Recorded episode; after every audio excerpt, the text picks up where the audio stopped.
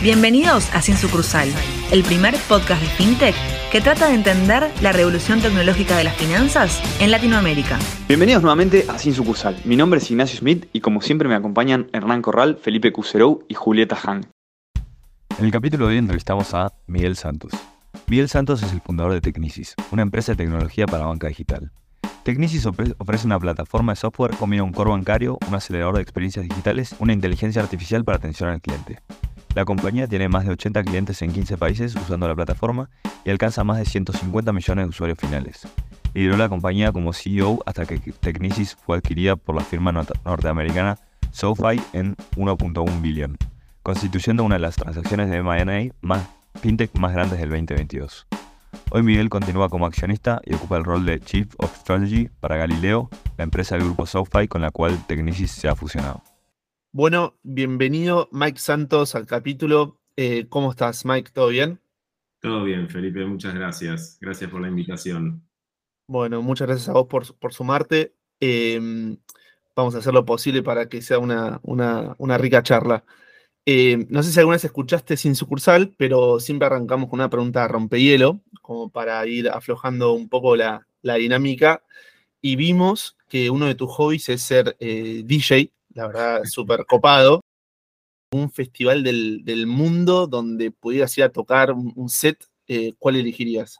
Sí, a ver, es buena la pregunta, me la vas a hacer pensar. primero te cuento un poco, es un hobby desde hace unos 25 años, más o menos que, además cobró cierta, digamos, cierta importancia porque obviamente a, medida que uno le va metiendo horas, este, sin, llegar a las 10.000, este, le metí unas cuantas, entonces eh, creo que lo hago decentemente. Y, la verdad que em, el, sueño ese medio que lo cumplí, eh, eh, ahora te cuento sobre, sobre, sobre otros festivales que me gustaría tocar, pero pero digamos, el año pasado me invitaron a tocar en una de las fiestas en, en Santa, Ibiza. Este, Tremendo. La verdad que es el lugar que hubiera elegido en el mundo para hacerlo. Con lo cual, medio que ese sueño está cumplido. Este, y, bueno, además tuve la oportunidad en otros, en otras de, tocar en, festivales y en, en, discos y demás. Y es algo que hago una vez al mes, más o menos o sea que tiene cierta, cierta relevancia. Obviamente teniendo en cuenta horarios, eh, obviamente horarios familiares, uno trata de, hacerlo sobre todo en los que son de día y ahora que está un poco más, más de moda, porque obviamente los horarios nocturnos son súper disruptivos este, de la vida en general. Este, imagínate, un día te llaman, eh, bueno, hoy te tocó de 4 a 6 a.m. Y te digo que me ha pasado, entonces, así que Así que bueno, pero festivales. Te un poco más.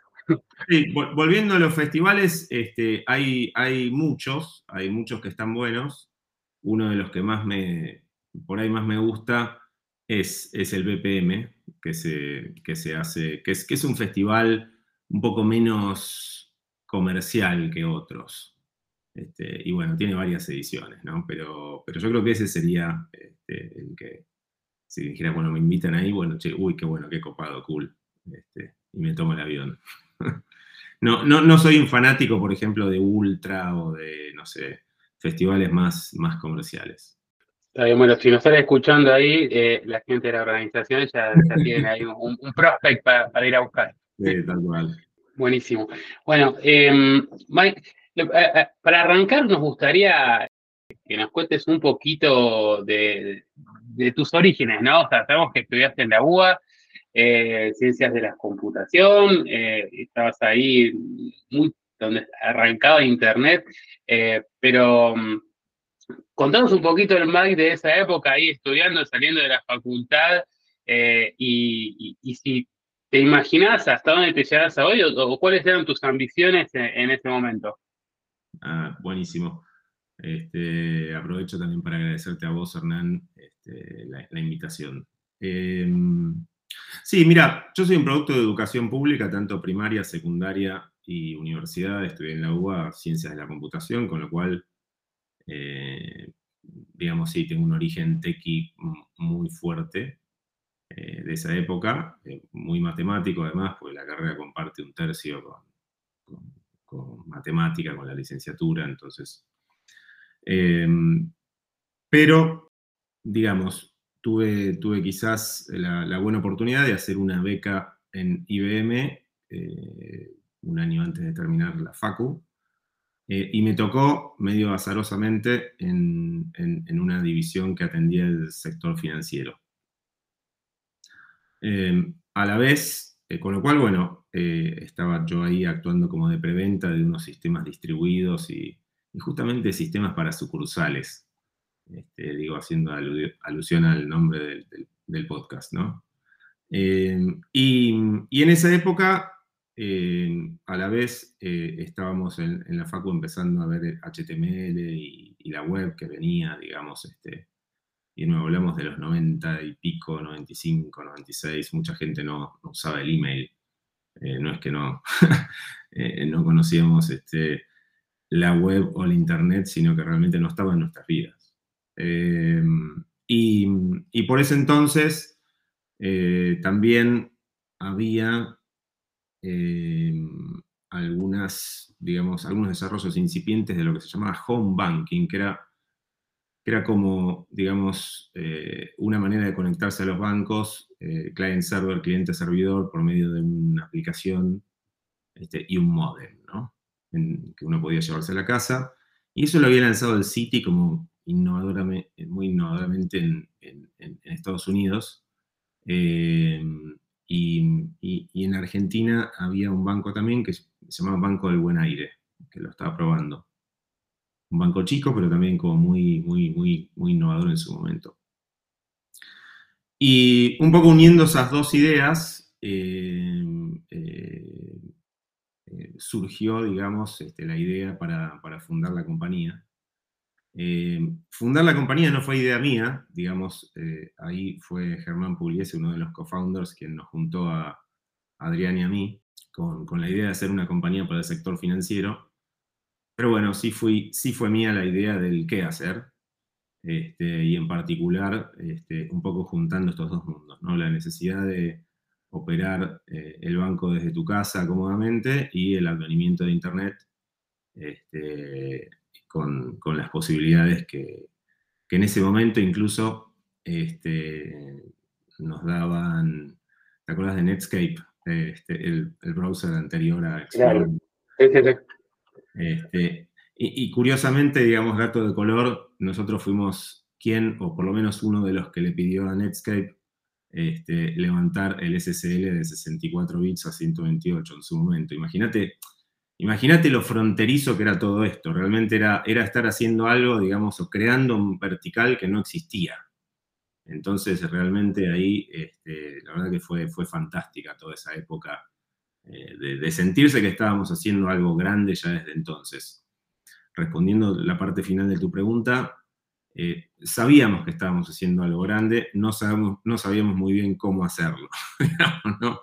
Recordemos que en esa época no existían prácticamente eh, digamos, posibilidades de, fondeo, venture capital en la región, obviamente hacerlo desde Argentina era bastante, bastante difícil. Después, bueno, un poco este mercado libre de remate y la primera ola de los, de los .com nos fueron este, poniendo en el mapa, pero aún así nosotros no pudimos aprovechar esa, esa ola de fondeo. Para bien o para mal, porque obviamente este, yo creo que también éramos quizá demasiado jóvenes e impetuosos como para este, manejar, eh, digamos, este, una cosa así, pero a la vez nos permitió como bootstrapear la compañía un poco más lento, considerando que estábamos prácticamente 10 años antes de una demanda fuerte para esto.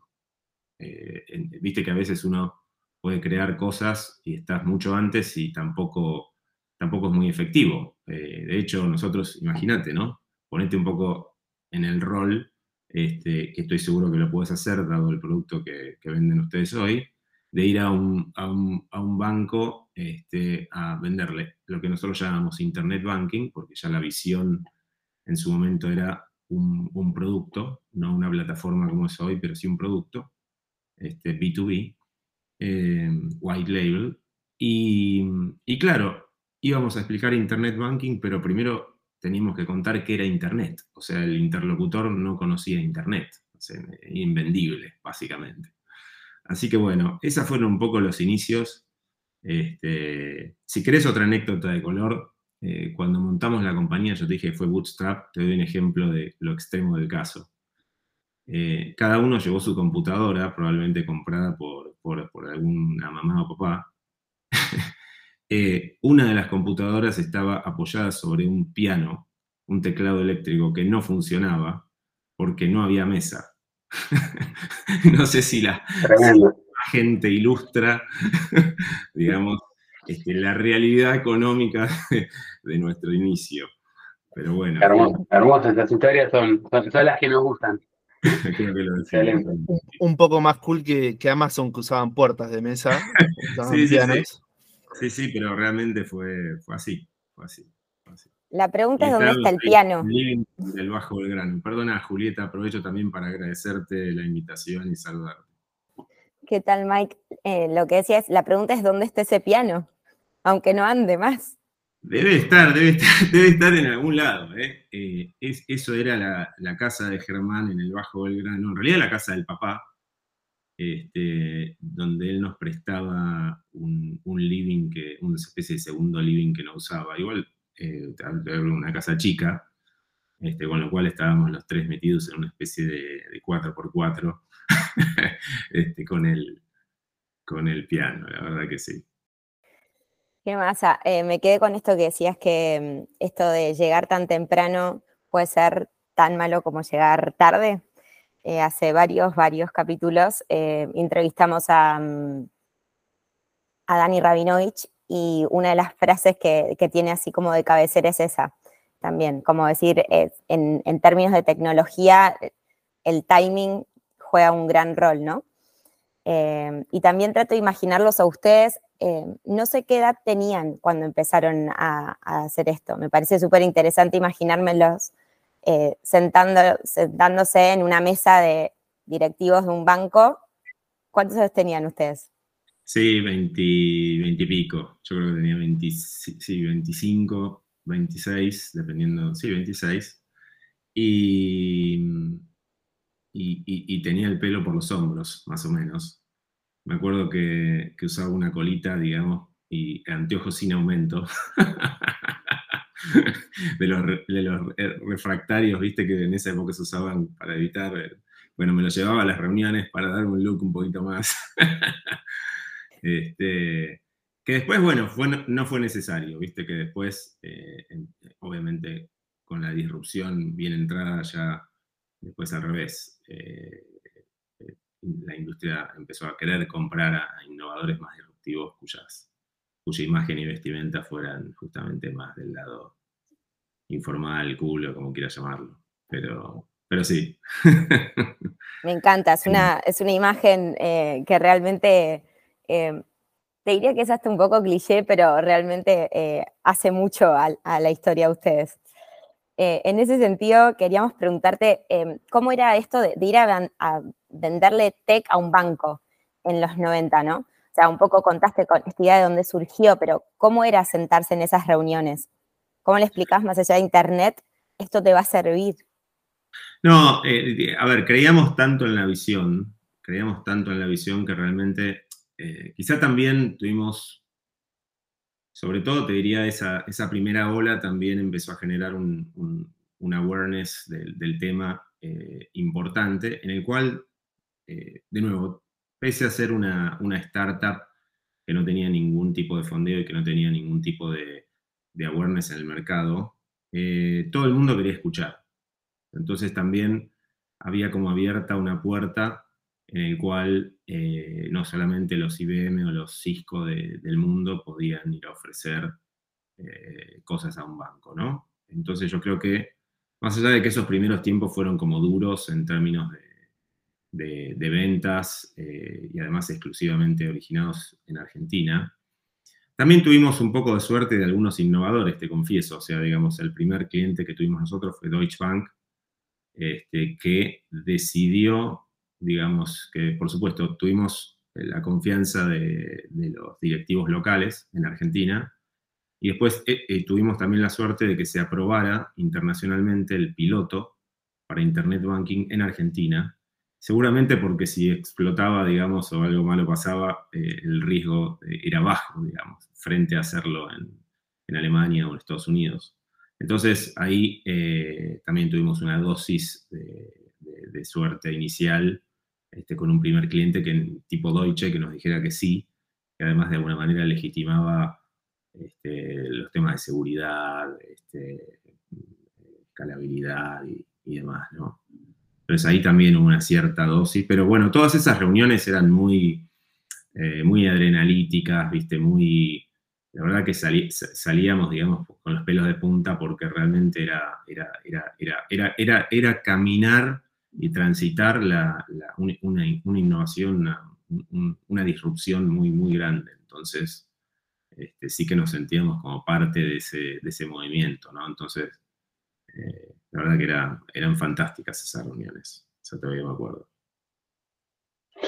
Qué bueno, Mike, te, hago ahí una pregunta. en todo este proceso desde que arrancaron hasta que empezaron a vender, imagino, el golazo de meter a un banco de ese calibre en esa etapa, ¿hubo algún momento que hayas dicho, que, dudaste, que dijiste hasta acá llegué o que estuviste cerca de darte por vencido?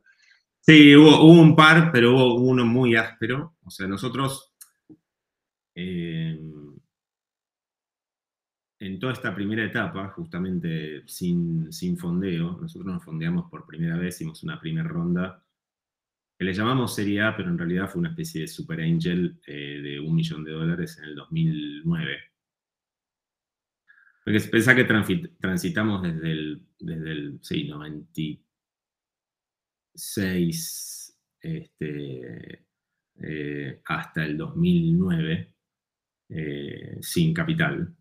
Y, mm, y el, digamos, y entonces la, doble Nelson, ¿te acordás lo que era la doble Nelson? Fue la combinación entre la crisis argentina del 2001-2 y el, y, el dot-com crash. Este, hizo que eh, obviamente nuestros revenues pasaran de, no sé, creo que los 5 millones de dólares que eran en ese momento a 1, 1 y medio, porque se dividía por 3 y éramos solo Argentina. Ahí aprendimos overnight que, digamos, el valor de la diversificación. Eh, y, por otro lado, eh, clientes que acaban de contratar el producto diciéndote, no, bueno, esto al final no era tan bueno, se está desinflando, mejor no lo hagamos ahora, etcétera, etcétera, ¿no?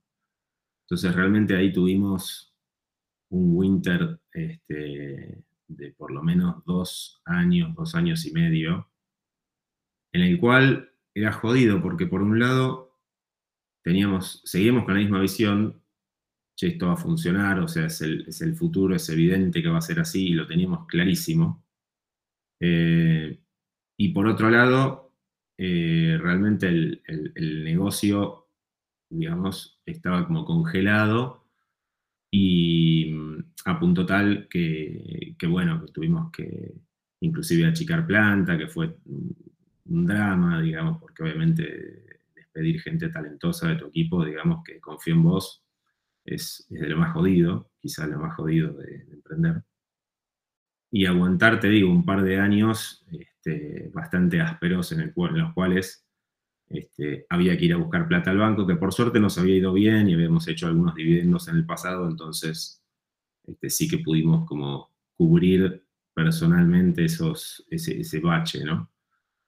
Pero vos imaginate, para, para alguien de esa edad, ya ahí andamos por los 30, estar, digamos, llevando a tu compañía del orden de los 50, 100 mil dólares mensuales, eh, ¿cuánto, ¿cuánto durás con eso, no? O sea, psicológicamente lo haces una vez, lo haces dos, lo haces tres, lo haces cuatro, lo haces siete, eh, y ya decís, bueno, pará, pará, o sea, ¿qué está pasando acá? O sea, digamos, todo lo que ganamos estos años, ahora lo vamos a, quemar o más.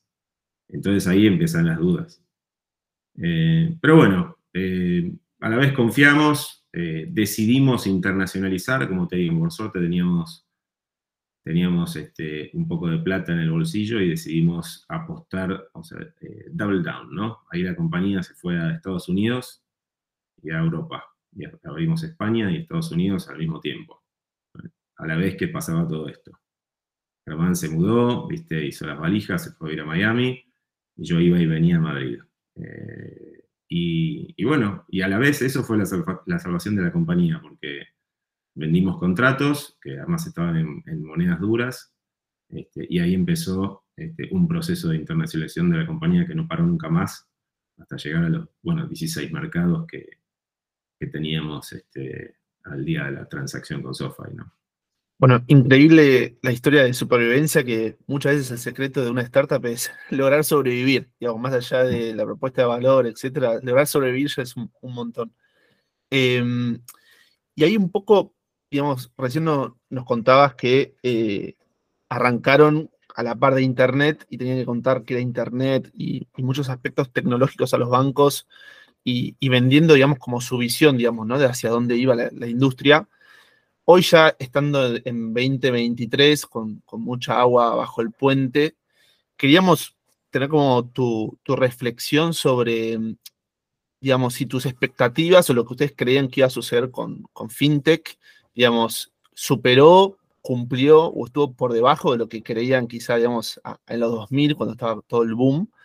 Y también como tu visión sobre cuál fue el, o cuál es el, real aporte a, la banca y al sistema financiero de la tecnología, digamos, y por dónde viene, si viene por el lado de, reducción de costos, de ampliación de la gente que ingresó al, sistema, por, dónde viene. Dale, buenísimo. Eh, mira, eh, empiezo por el final, o sea, yo creo que eh, efectivamente el, aporte de la tecnología, el aporte obviamente de la digitalización, eh, del Go Mobile, ahora del AI, digamos. Eh, y después te lo voy a conectar con las tres grandes innovaciones que, tuvo Technicis, que fueron exactamente esas. Este, creo que efectivamente el impacto más grande es, es la democratización, el acceso este, cada vez más barato a los servicios financieros y en segundo término, este, la usabilidad, el convenience. O sea, lo hicimos tan conveniente, digamos, para el, cliente final, este, que, me parece que, sí, que, cumplió expectativas o que incluso las, las superó este, y que las, las seguimos superando, ¿no? Con el advenimiento, obviamente, del blockchain, este, las alternativas cripto, creo que esas cosas no las imaginábamos tanto.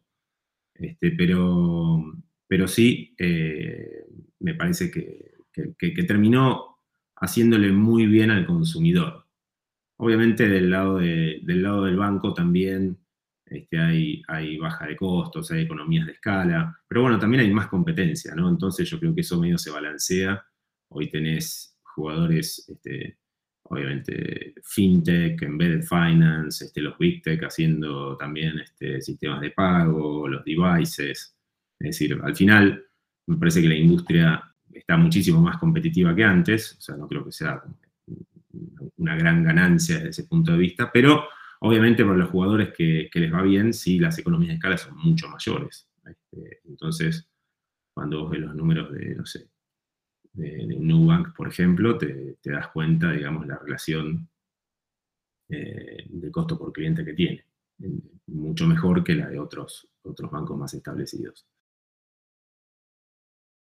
nosotros en, nuestro camino tuvimos como tres innovaciones que están conectadas con este tema.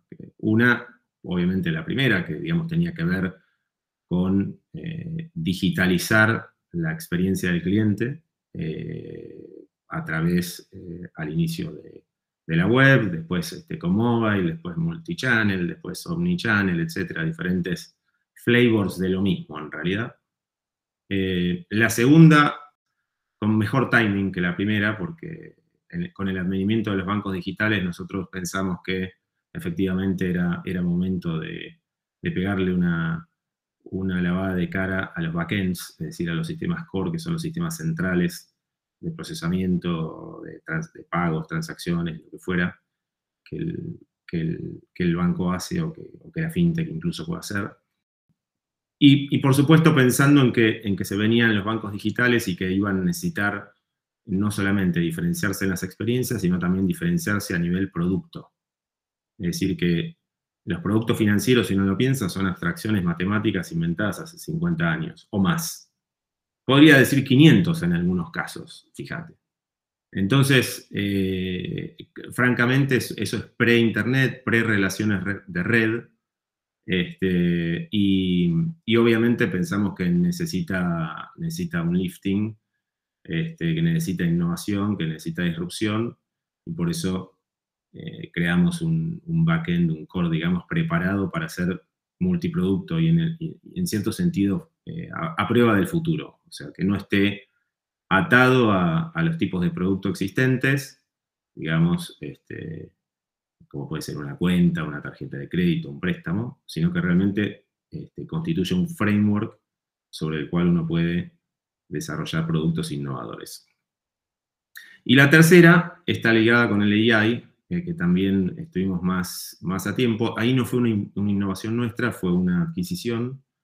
Nosotros adquirimos una compañía, este, una compañía uruguaya, creo que en el 2020, este, que estaba haciendo este, inteligencia artificial, en ese momento no con LLMs, sino con, con Dialogflow y todas las, eh, todas las técnicas para procesamiento del lenguaje natural para especializarse en, atención al cliente financiero.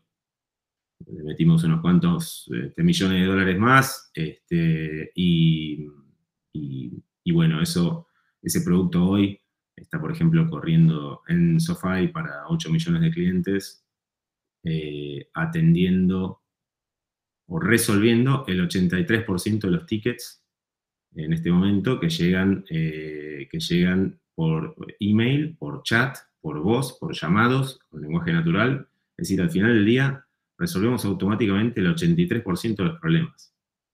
Imagínate, eso con cuatro meses de entrenamiento. Esto se lanzó hace poco. Dale unos meses más o un tiempo más y eso se va a ir al 90 y pico. Eh, ¿Qué significa esto para la industria de call centers? Lo dejo un poco a tu, a tu criterio. Pero eh, efectivamente creo que es otra, otra innovación, de nuevo, que no fue nuestra, fue, fue de los chicos de CONA, este Diego Civils y compañía, aprovecho para mandarles un, gran abrazo por acá. Y, bueno, nosotros le metimos obviamente bastante más eh, gas e innovación para, para que fuera lo que soy, pero bueno, creo que es otra, otra innovación interesante que va a generar muchísimo impacto en, la industria, no solamente en la parte reactive, digamos, de resolver problemas, pero también proactive, ¿no? A la hora de, a la hora de vender, a la hora de resolver, a la hora de proponer eh, a, a, los clientes qué hacer. Porque viste que la vida financiera se nos va complicando también, ¿no? A medida que uno va creciendo y con todas las posibilidades que hay, este, y, y, te pido salir un poco de la coyuntura de Argentina, ¿no? Donde por ahí no hay hipotecas o, digamos, otras posibilidades este, y otros productos que, sí son comunes en todo el mundo y que, y que van complicando a la gente desde el punto de vista de su administración. Entonces yo creo que la AI también va a jugar un rol clave en hacerlo más fácil y más barato. Otra vez lo mismo.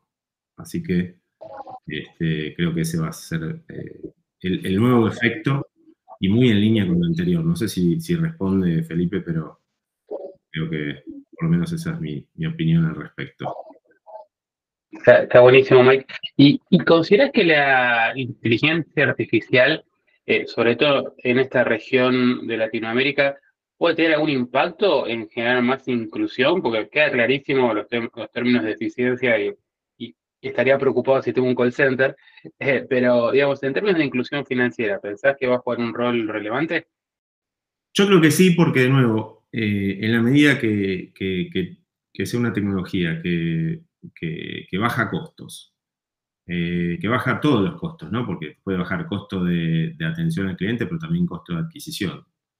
y que mejora la, la, usabilidad y que da mejores consejos y que hace educación financiera, digamos, de una manera también muy, muy horizontal y práctica. Eh, creo que para el cliente también va a ser una, gran mejora desde el punto de vista de la experiencia, de la usabilidad, este, de, los automatismos, ¿no? Sobre todo de que realmente estos agentes hagan las cosas por uno. Eh, hay cosas que son todavía muy manuales, o sea, los pagos de las expensas, este, los pagos de los colegios, eh, cosas que no están automatizadas, son un dolor de cabeza, ¿no? Ahí, ahí creo que ustedes también, ahí con, con Pomelo tienen una gran, gran oportunidad, porque creo que este, la verdad que eh, todavía tenemos un montón de procesos manuales este, en nuestras vidas, sobre todo en temas de pagos, que son absolutamente automatizables y, todas estas tecnologías van a, van a ayudar sin duda. Qué bueno, qué bueno. Eh, y Mike, ahora pasando un poquito y, continuando con la vida de Technicis, eh, ustedes hicieron una de las ventas más relevantes de los últimos años en la TAM. contanos el detrás de escena de ese proceso, desde cuando se acercaron a ustedes, eh, cómo fue tomar la decisión, vender, no vender. Eh, la verdad que primero felicitaciones, pues es un tremendo hito, eh, pero nos gustaría ahí conocer un poco ese behind the scenes de, ese proceso de, venta de, una startup que ya tenía creo que un poquito más de 20 años. o por ahí, y, nada, ¿cómo fue ese, para, para, saber la cocina de, todo esto? Dale, dale, dale, te cuento lo que puedo, ¿sí? Pero, pero, pero la verdad es que fue todo muy, te diría, en un punto natural, porque lo que pasó fue lo siguiente. Eh, nosotros eh, le vendimos la plataforma, en realidad ellos nos compraron la plataforma como cliente. O sea, SoFi nos compra el, Next Generation Core, ¿no? Este core que hablábamos, multiproducto, future proof. Entonces, Em, lo, empiezan a usar y muy contentos y ven, yo creo que posibilidades importantes para, eh, expandir su negocio. Ellos estaban ya con una, digamos, eh, con un modelo, ejecutando un modelo eh, integrado verticalmente, un modelo con, digamos, su B2C atendiendo al cliente final y su B2B a través de Galileo. Y con esto veían la, oportunidad de, digamos, de crear toda una nueva serie de capacidades este, para formar, digamos, lo que ellos después eh, llamarían una plataforma, digamos, este, de infraestructura para servicios financieros. Eh, cariñosamente en el press release este, AWS o Financial Services, este, que digamos, eh, los, de alguna manera inspiraría a eh, un día tocarnos la puerta y decirnos, eh, mira, nos interesa, ¿qué fue lo que pasó? Me llamaron a mí directamente, este, me llamó la persona de Mané y me dijo, mira, nos interesa comprar la compañía completa. Este, nosotros en ese momento estábamos en preparación para IPO con, ya con Deloitte contratado. Y, haciendo los, entrenamientos que, no, que, son bastante duros, te voy avisando. Y la verdad que nos tomó un poco por sorpresa, pero, pero bueno, después de analizarlo, lo analizamos este, obviamente eh, muy profundamente, pues es, un hito, digamos, importante, un cambio más que importante, y, vimos que, realmente la propuesta era muy buena. Eh, la propuesta era muy buena porque, primero, era, era creo un excelente outcome, un excelente resultado este, para nuestros inversores, un excelente resultado eh, también para, nuestros colaboradores. Nosotros teníamos un plan de, stock options muy importante. Eh, y también un excelente resultado para nosotros, los founders, este, y, y, en definitiva desde el punto de vista del proyecto también eh, súper eh, interesante eh, lo que querían hacer e incluso eh, sinérgico también para nuestros clientes. con lo cual fue como un plan súper atractivo, digamos. No hablábamos acá de una compra por un private equity fund o digamos, con fines exclusivamente financieros o de una compra de un competidor que ¿viste? te quiere sacar del mapa, este, sino realmente de, de, una compañía que quería usar nuestro producto para hacer algo de escala global.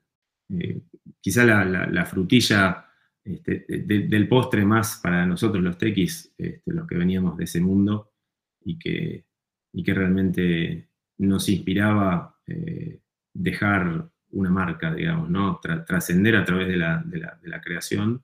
Realmente esto era poner al producto a jugar en, la Premier League, ¿no? Eh, entonces, desde ese punto de vista, también, digamos, este, como era, era súper, súper fulfilling para todos los que participamos, digamos, de la creación de estos productos.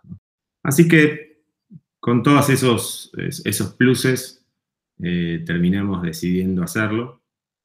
Eh, luego comenzó, por supuesto, una etapa de due diligence que duró unos tres meses, más o menos, eh, en la cual, bueno, nuestro equipo estuvo espectacular porque a su vez nosotros seguíamos la preparación para IPO porque no se sabía si siempre se pueden caer estas cosas. Entonces, eh, seguíamos eh, corriendo el, negocio como siempre, teniendo que, hacer todo lo que había que hacer. Eh, y la gente de finanzas, a su vez, este, preparando para IPO y atendiendo el due diligence. O sea, yo creo que nuestro equipo de finanzas trabajó día y noche por esos tres meses. Voy a estar muy agradecido siempre de eso.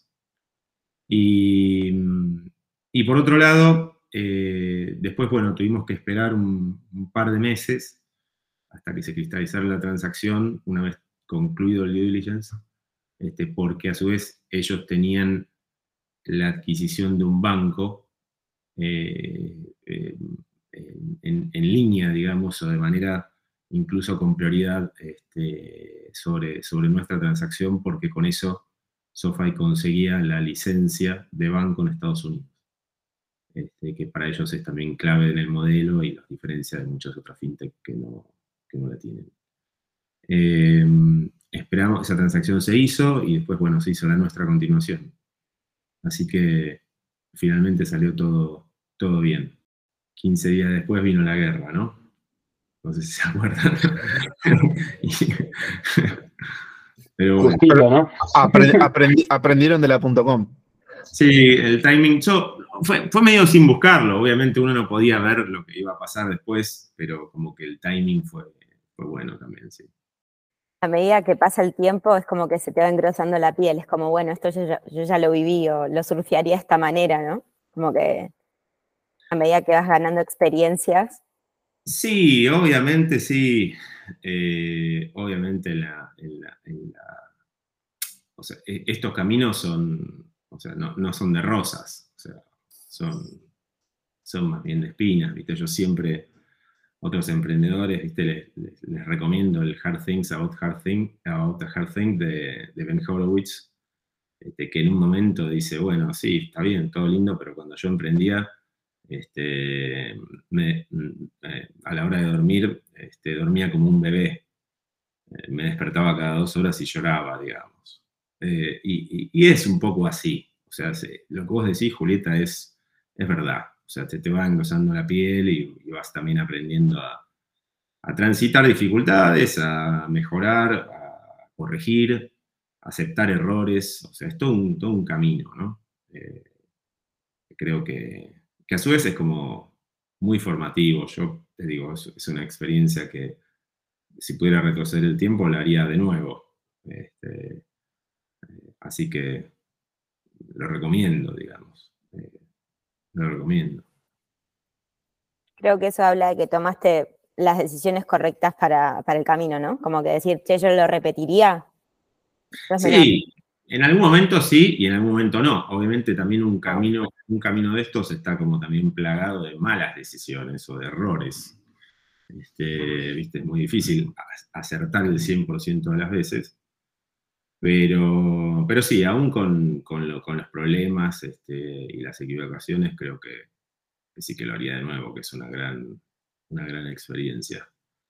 Eh, de nuevo, hay que estar preparado para, para, pelear también, ¿no? Este, ahí en el mismo libro, justamente sobre el rol de CEOs, hablaba de los peacetime CEOs y wartime CEOs, ¿no? Y cómo por ahí un, un founder, entrepreneur se encuentra con los dos roles este, eh, durante, durante una, un, viaje de estos. Este, y, bueno, tenés que desarrollar aptitudes para, para poder ejecutar los dos roles, ¿no? los dos sombreros, con los dos sombreros. Espectacular. Eh, bueno, queríamos hablar un poco de esta Premier League que decís que, se dio cuando eh, fueron adquiridos y ahora pasaron a ser parte de Galileo, ¿no? Queríamos que nos cuentes un poquito cómo fue esta transición y cuál es el producto que tienen actualmente. Dale, fenomenal.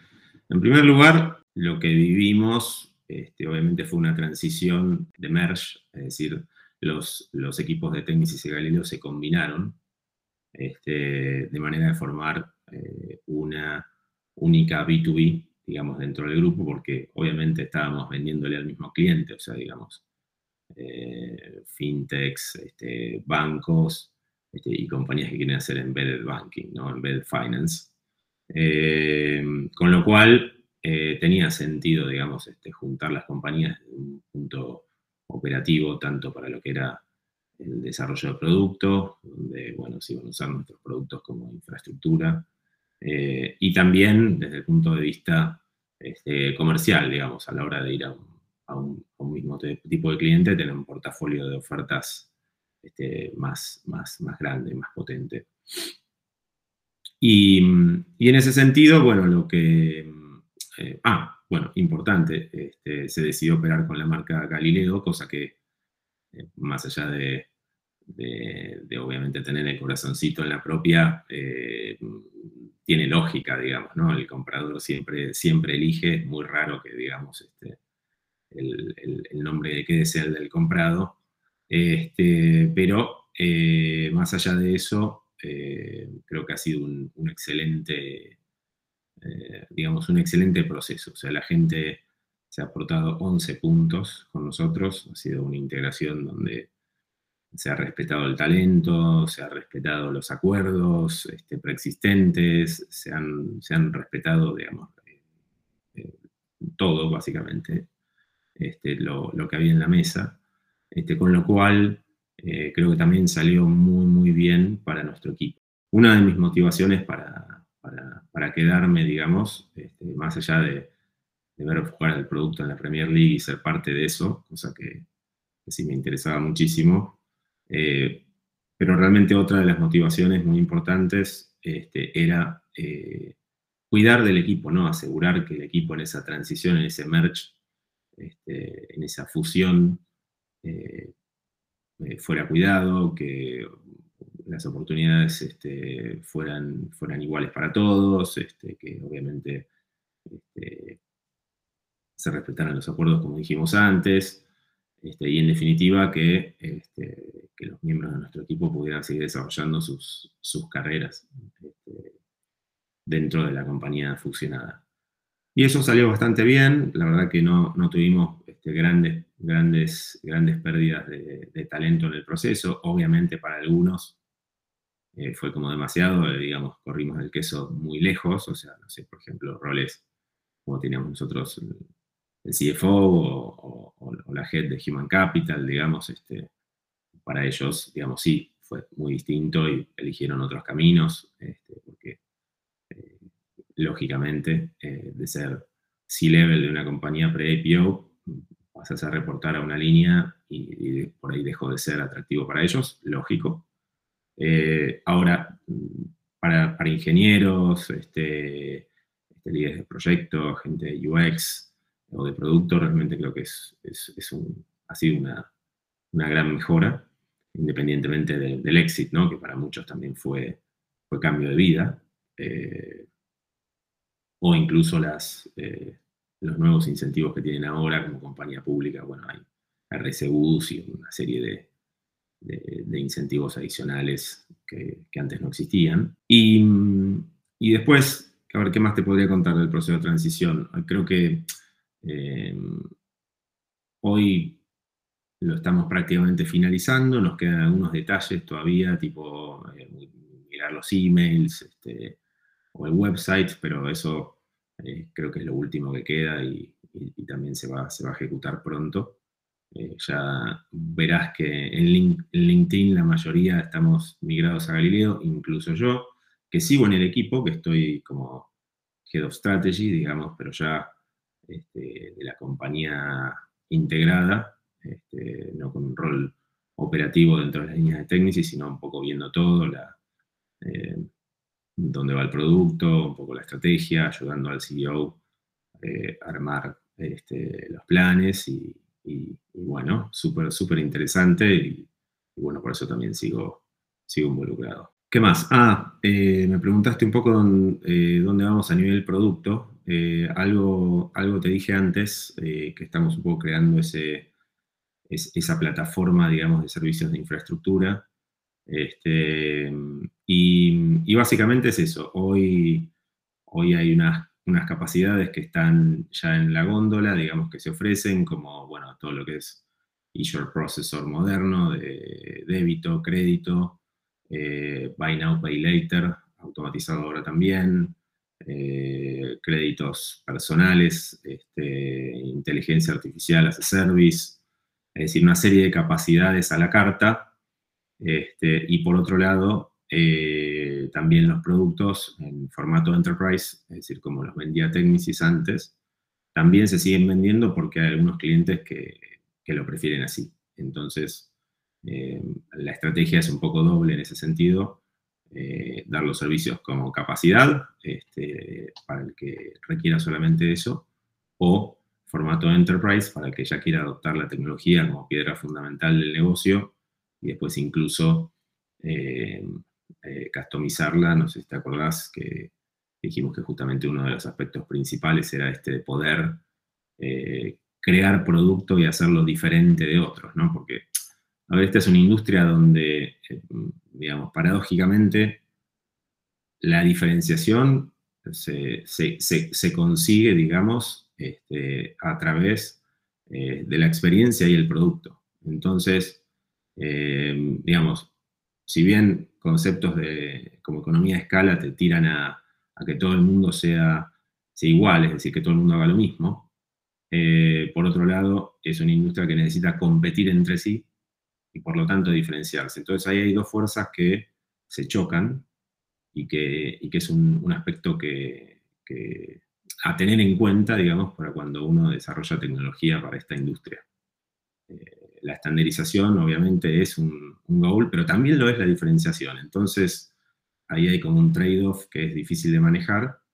Eh, nosotros creo que estamos encontrando esta, esta fórmula de, de ofrecer los dos flavors como para cubrir el espectro este, y, realmente que sea el cliente el que define, el que, el que elige.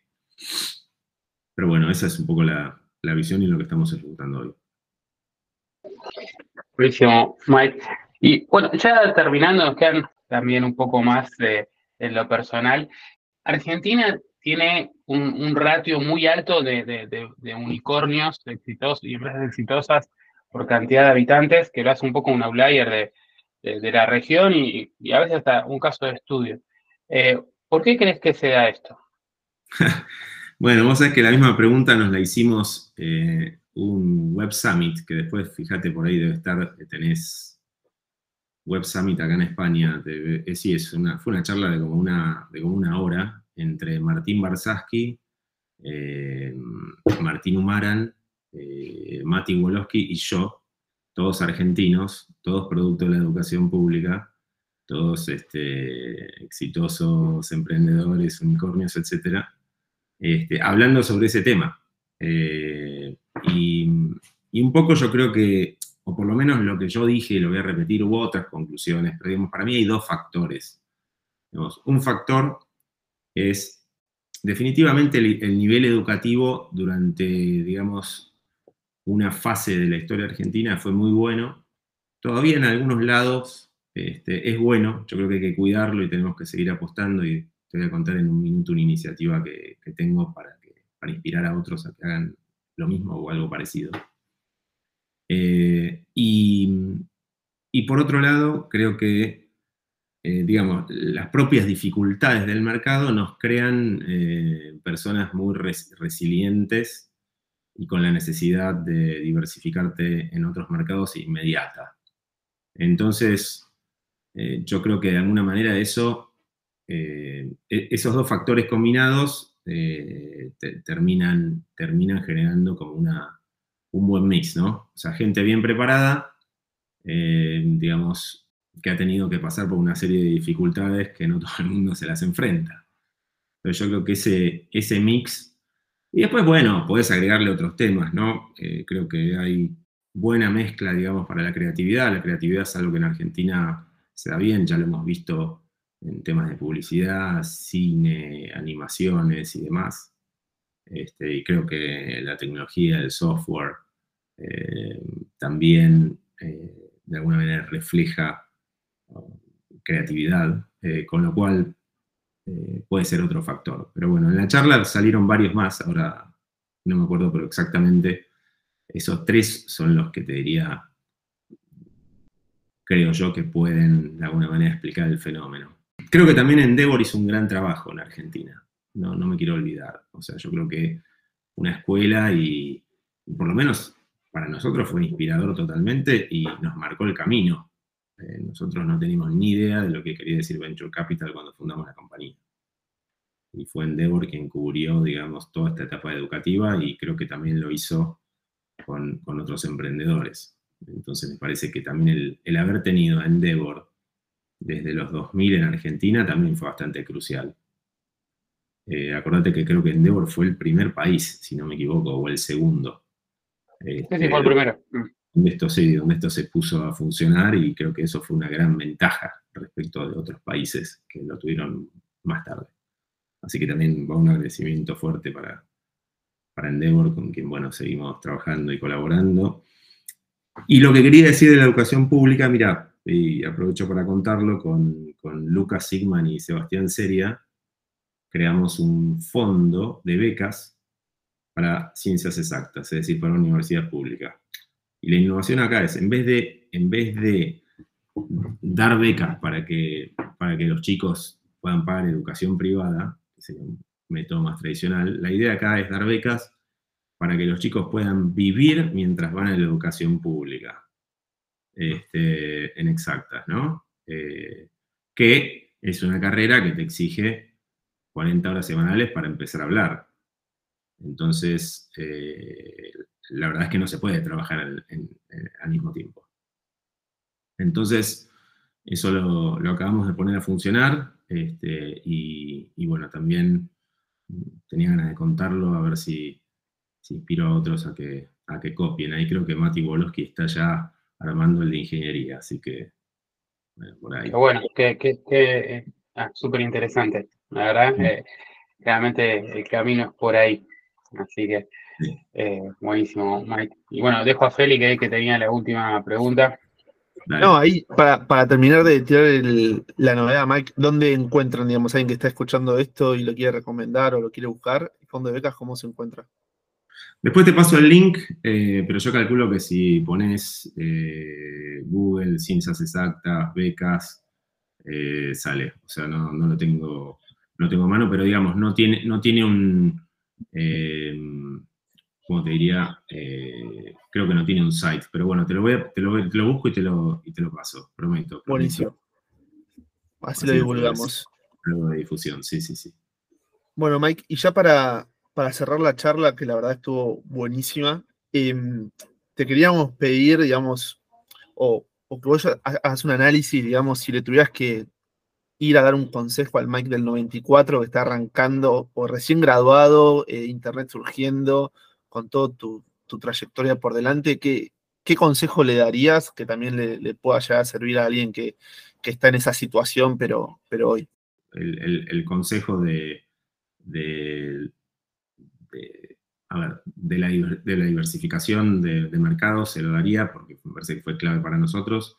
Pero también un, par más, este, digamos, yo creo que mm, a las compañías hay que fondearlas antes, o sea, obviamente el, bootstrapping es como heroico, pero, pero me parece que hay que fondearlas antes porque es, es la forma de, digamos, de legitimar que lo que estás haciendo, digamos, convence a otros, ¿no? Entonces, si no sos capaz de convencer a otros, eh, es porque algo pasa, digamos. Yo tiendo a, pensar así. Entonces, eh, eh, creo que fondear la compañía antes, en estados iniciales, eh, es como más, más sano y me parece que es un precursor del éxito mayor.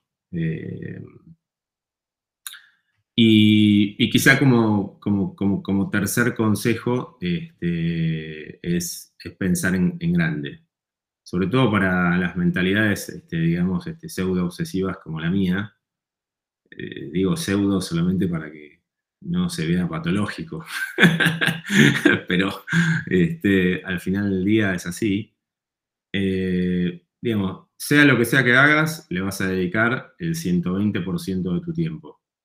O sea, sea lo que sea que hagas, esto va a asignar tu vida. Entonces, bueno, trata de que sea algo, algo grande, algo que, sea trascendente.